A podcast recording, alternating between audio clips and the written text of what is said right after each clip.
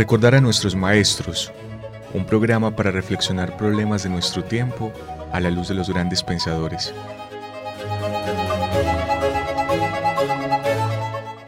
Dirección, Carlos Mario González, profesor de la Universidad Nacional de Colombia, sede Medellín.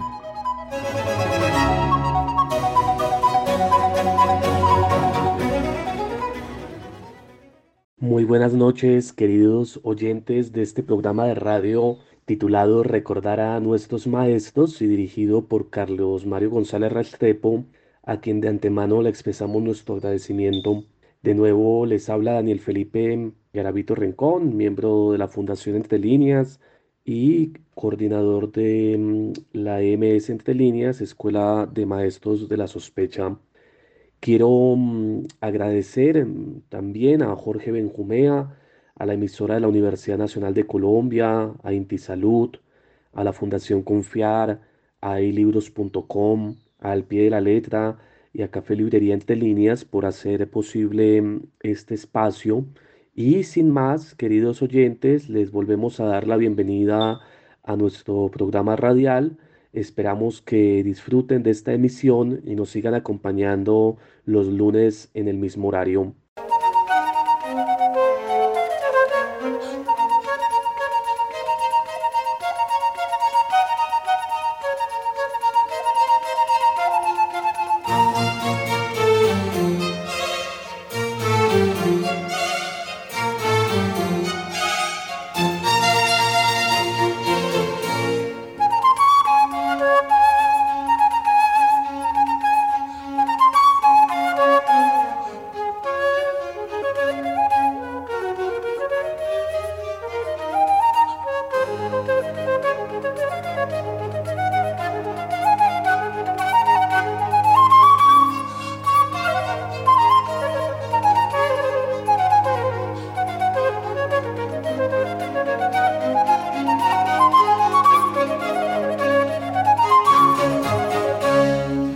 Encontramos adelantando el ciclo Sospechar de la Moral y luego de una aproximación a algunas de las posiciones de Nietzsche y el psicoanálisis en torno a los problemas fundamentales de la moral y la ética y también a la manera en la que eh, se aproximaron ellos a estos problemas, es necesario ahora abordar a nuestro tercer maestro de la sospecha, que es Marx. Y desde su perspectiva, eh, desde su aporte, intentar alumbrar algunos de los problemas fundamentales en este campo. Y lo primero que quisiera decir, como lo mencionaba en la anterior emisión, eh, en el caso de Freud y el pensamiento psicoanalítico, es que es necesario prevenirnos de una cosmovisión, eh, es decir, de la existencia de una teoría que estaría en la capacidad de mm, explicar la totalidad de los problemas del mundo. Y en esa misma perspectiva debemos estar atentos a recordar, como dice Terry Eagleton, que el marxismo no es tampoco una teoría del todo. Esta insistencia en la afirmación de que no hay una teoría total que venga a resolver por nosotros eh, los problemas fundamentales, que venga a resolvernos la angustia del pensar, ofreciendo la respuesta a todos nuestros interrogantes, nos devuelve entonces siempre a la tarea de continuar arriesgando respuestas y precisando mejor las preguntas para que por cuenta propia eh, sea posible asumir el vértigo de este no saber. Vértigo que en el caso de la ética, en el caso de las preguntas de la ética y en últimas de nuestra vida concreta, eh, se amplifica en la medida de que está vinculado a la acción y a la forma en la que interactuamos y transformamos el mundo. Y partiendo de esta mm, aseveración, recordando que los pensadores, como lo sostiene el espíritu de la EMS, eh, no son más que sujetos con los que se discute para hacer la propia vida, eh, es necesario aproximarnos a la obra de Marx con esta, mm, digamos, prevención.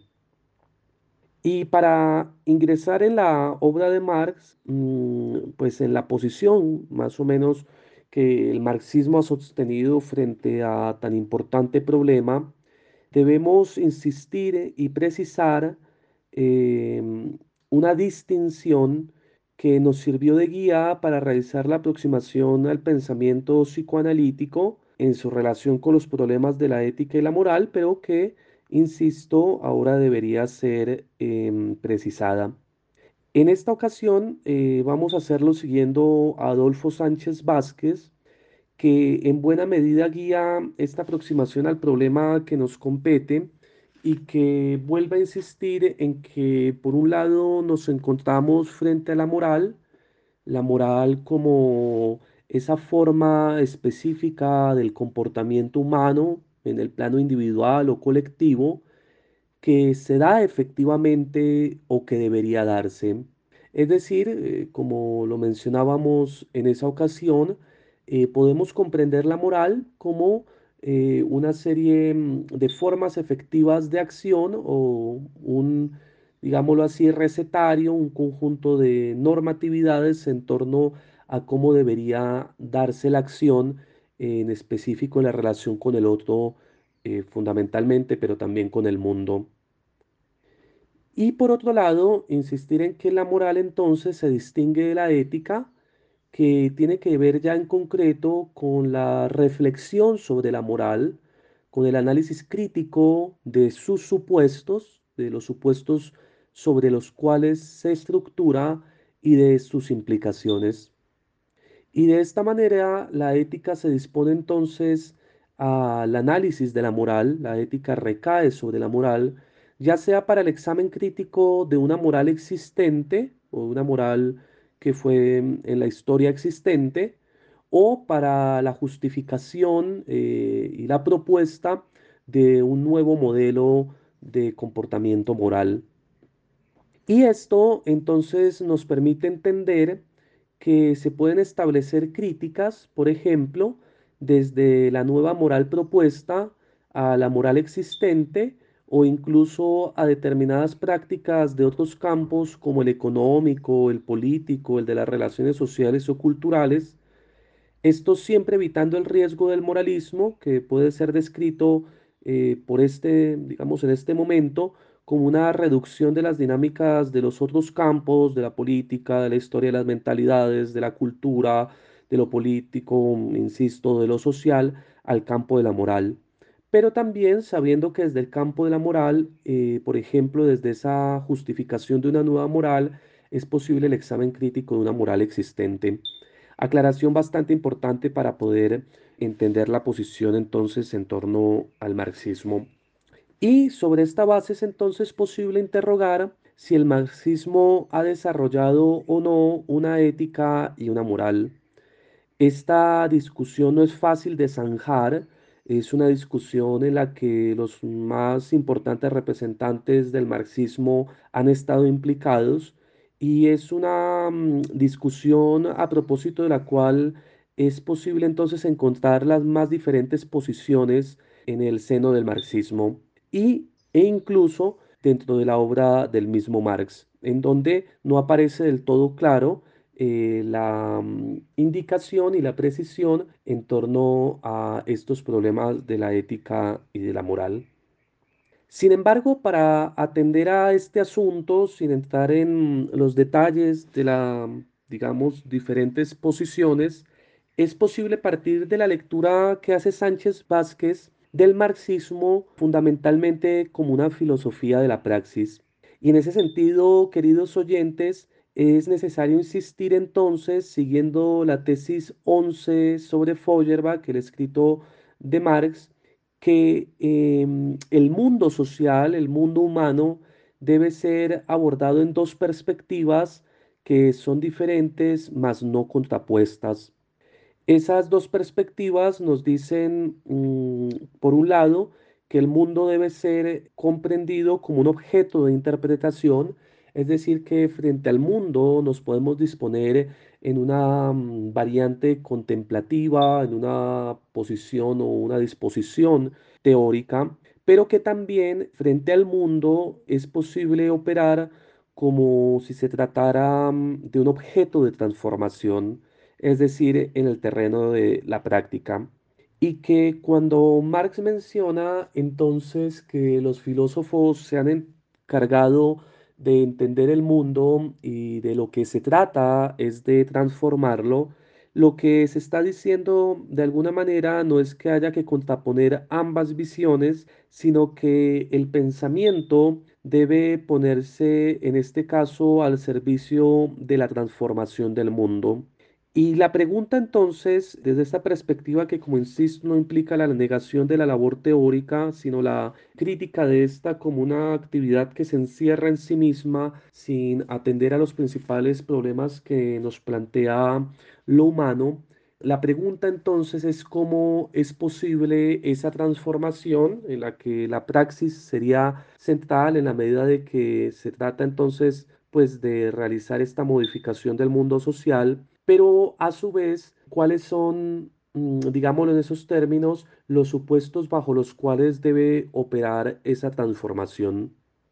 Y en ese sentido, queridos oyentes, es posible decir que en primer lugar, en el, primer, en el primero de los lugares, hay en el marxismo una crítica de lo existente. Esa crítica de lo existente que se encuentra, por ejemplo, en la obra crucial de Marx, que sería El Capital, y que precisamente es una crítica de la economía política, pero a su vez una crítica de un modo de producción particular, supone entonces una crítica a una estructura que produce y reproduce males sociales esos males sociales, para poder ser evaluados como tales, como males sociales, requieren entonces presuponer una concepción valorativa de lo que podría ser más estimado y en el que podríamos resaltar por el momento, por ejemplo, una concepción de la justicia. En la obra de Marx podemos insistir hay una profunda crítica al modo de producción capitalista que uno podría mm, estructurar como una crítica a su concepción de la justicia. Una concepción de la justicia o más bien una reproducción de las injusticias en la que los hombres eh, se encuentran sometidos, los seres humanos se encuentran a la merced del poder de otros seres humanos. Y en el fondo del pensamiento marxista hay entonces una crítica de todas aquellas instituciones y formas del el establecimiento de las relaciones humanas en sus diferentes campos en las que mm, se subyugue el trabajo ajeno y que recuerda como horizonte valorativo en la obra de Marx la posibilidad de establecer eh, tal como lo dice la crítica al programa de Gotha, un horizonte para superar el derecho burgués eh, y la sociedad burguesa que parta del principio que señala de cada cual según sus capacidades y a cada cual según sus necesidades. Concepción que eh, supone una mm, posición íntegra frente al problema de la justicia y que si uno partiera de la distinción clásica de las tres formas de la justicia, lo podría formular en los siguientes términos. Y es que si bien el modo de producción capitalista insiste en la justicia conmutativa, es decir, en esa justicia que regula las relaciones entre privados, estableciendo una igualdad estricta en las transacciones, en los contratos, sin embargo, descuida las otras dos dimensiones de la justicia que son imprescindibles si se quiere que ésta se materialice en su integridad. Por un lado, mm, la justicia legal, que supondría la posibilidad de que todos los sujetos aporten proporcionalmente, según sus capacidades, al establecimiento del bien común pero que a su vez, una vez establecido el bien común, opere la justicia distributiva que esté en la capacidad de otorgar a cada sujeto lo que le es debido según el marco de sus necesidades.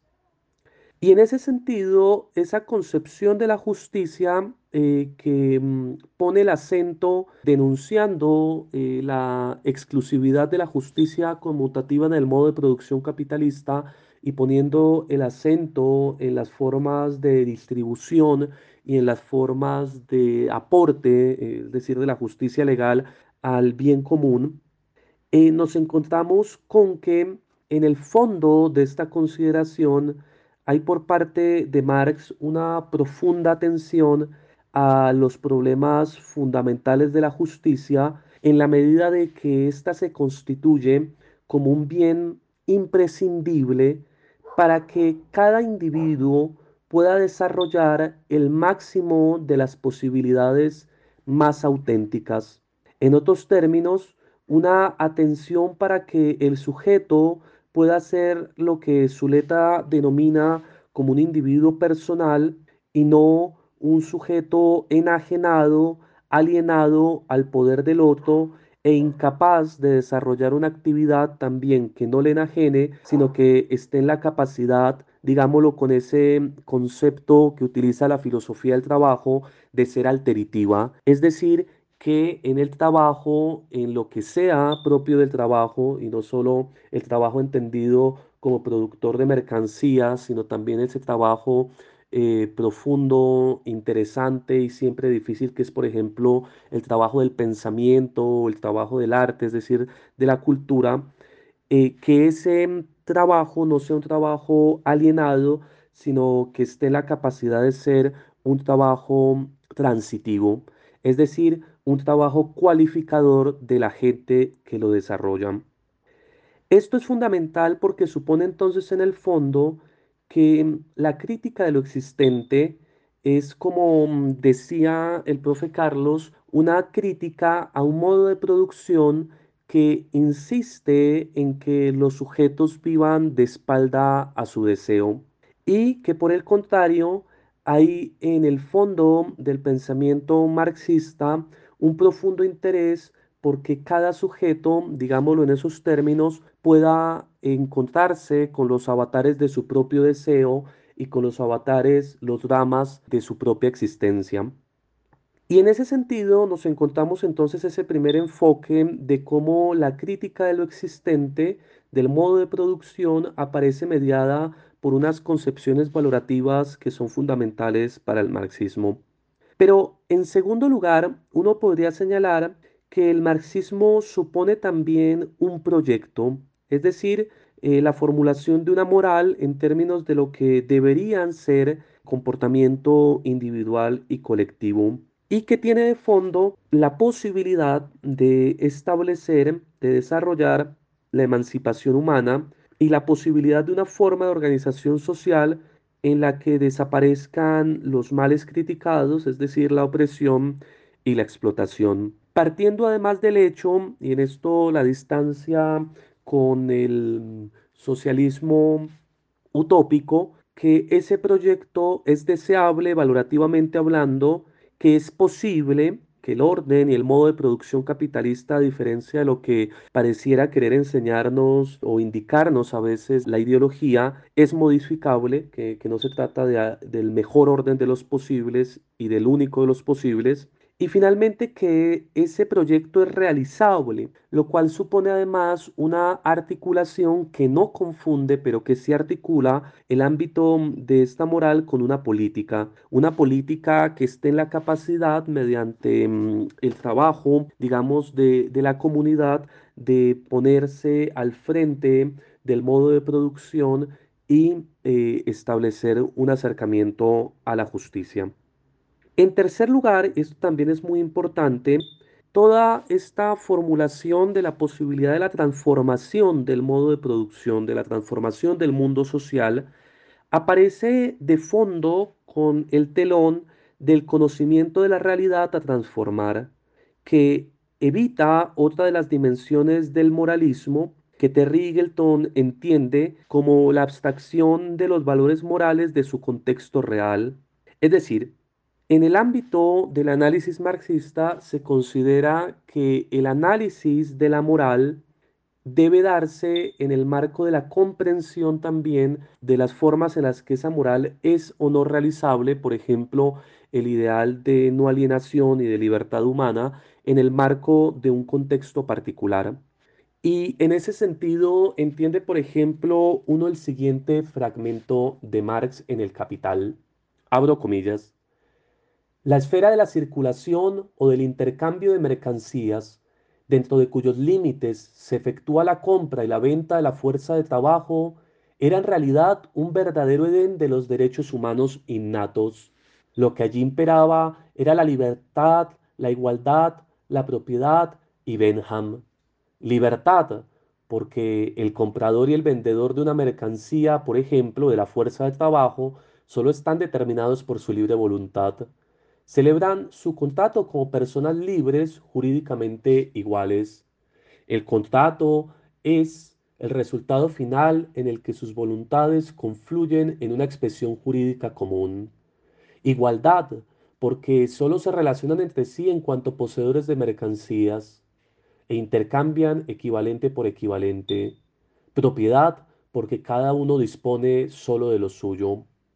Este fragmento, que es bien importante, permite entender entonces la crítica que desarrolla Marx a la idea de igualdad, a la idea de libertad, a la idea de propiedad, tal como se desenvuelve en el modo de producción capitalista y que supone entonces em, una cierta contradicción entre los valores perseguidos y la forma de organización de las relaciones sociales para que efectivamente cada sujeto estuviera en la capacidad de hacerse eh, depositario de la posibilidad de la libertad y de la posibilidad de la igualdad en este caso específico. Y es muy interesante porque entonces pareciera resonar en el fondo de esto que mm, la crítica por parte del marxismo al modo de producción capitalista es una crítica que parte de la idea podría decir uno, y así lo han señalado algunos, de la idea kantiana de dignidad humana, que supone por lo menos que cada sujeto debe ser utilizado como fin y no como medio. Y que sea utilizado como fin y no como medio incluye el hecho de que cada sujeto debe trabajar eh, libremente y no bajo la fuerza, eh, bajo su propia eh, situación de desposeído en la que solo puede trabajar bajo el poder de otro para alienar su fuerza de trabajo. Y finalmente nos encontramos entonces con que el marxismo implica una voluntad de realizar y de llevar a cabo ese proyecto. Es decir, que como lo mencionábamos anteriormente, para el marxismo no basta con el acto de la denuncia, de la crítica, sino que a su vez es necesario articular una praxis que desde los diferentes campos, el campo económico, el campo político, el campo cultural, el campo social, esté en la capacidad de abrir un horizonte para que los sujetos puedan, eh, de nuevo insisto, estar de frente, de frente a la, digamos, ética de su deseo lugar en donde podríamos articular esto con lo conversado a propósito del psicoanálisis. Y en este vínculo, entonces, entre la moral y la política, destacan unas características que Sánchez Vázquez menciona. La primera es que entonces la práctica política eh, que supone el marxismo tiene que ver con la moral, porque mm, en tanto que política tiene un contenido moral de fines y valores que son perseguidos en el marco de ese nuevo proyecto y suponen entonces que la vida buena, para recordarlo como lo decía Aristóteles, la vida buena de cada sujeto solo es posible en la medida de que se encuentre también con una práctica política que eh, se oriente hacia la justicia, es decir, que se dé en el marco de una polis buena. En segundo lugar, esa relación entre política y moral se puede descifrar en el hecho y en la pregunta, eh, pregunta siempre compleja, en la que no dejaremos sino abierta, eh, abiertos los problemas de cuáles son los medios necesarios para alcanzar estos fines y valores, y no solo de cuáles son los medios necesarios en términos de su justificación moral, sino también en términos de su eficacia, lo que nos vincula de manera inmediata con el problema de, eh, por ejemplo, la violencia. En tercer lugar, el marxismo supondría eh, una relación entre la política y la moral en la medida de que los valores morales deberían entonces estar vinculados a la manera en la que los individuos participan en las acciones propiamente políticas, eh, que habría que realizar un examen de la manera en la que es posible que los individuos actúen en términos políticos.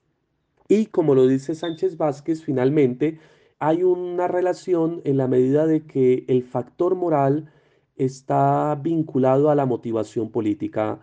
y que, como lo sabemos, Marx en su mm, juventud eh, realizó una profunda denuncia moral del tratamiento y de la forma en la que era tratada la población obrera.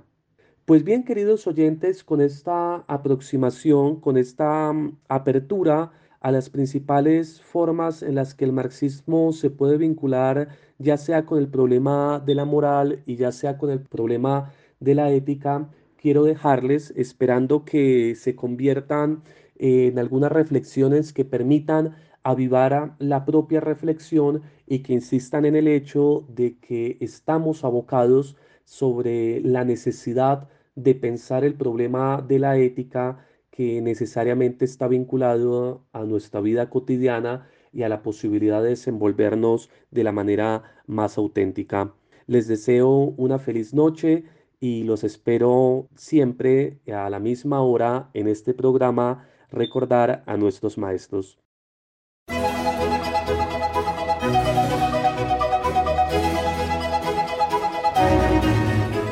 Recordar a nuestros maestros, un programa para reflexionar problemas de nuestro tiempo a la luz de los grandes pensadores.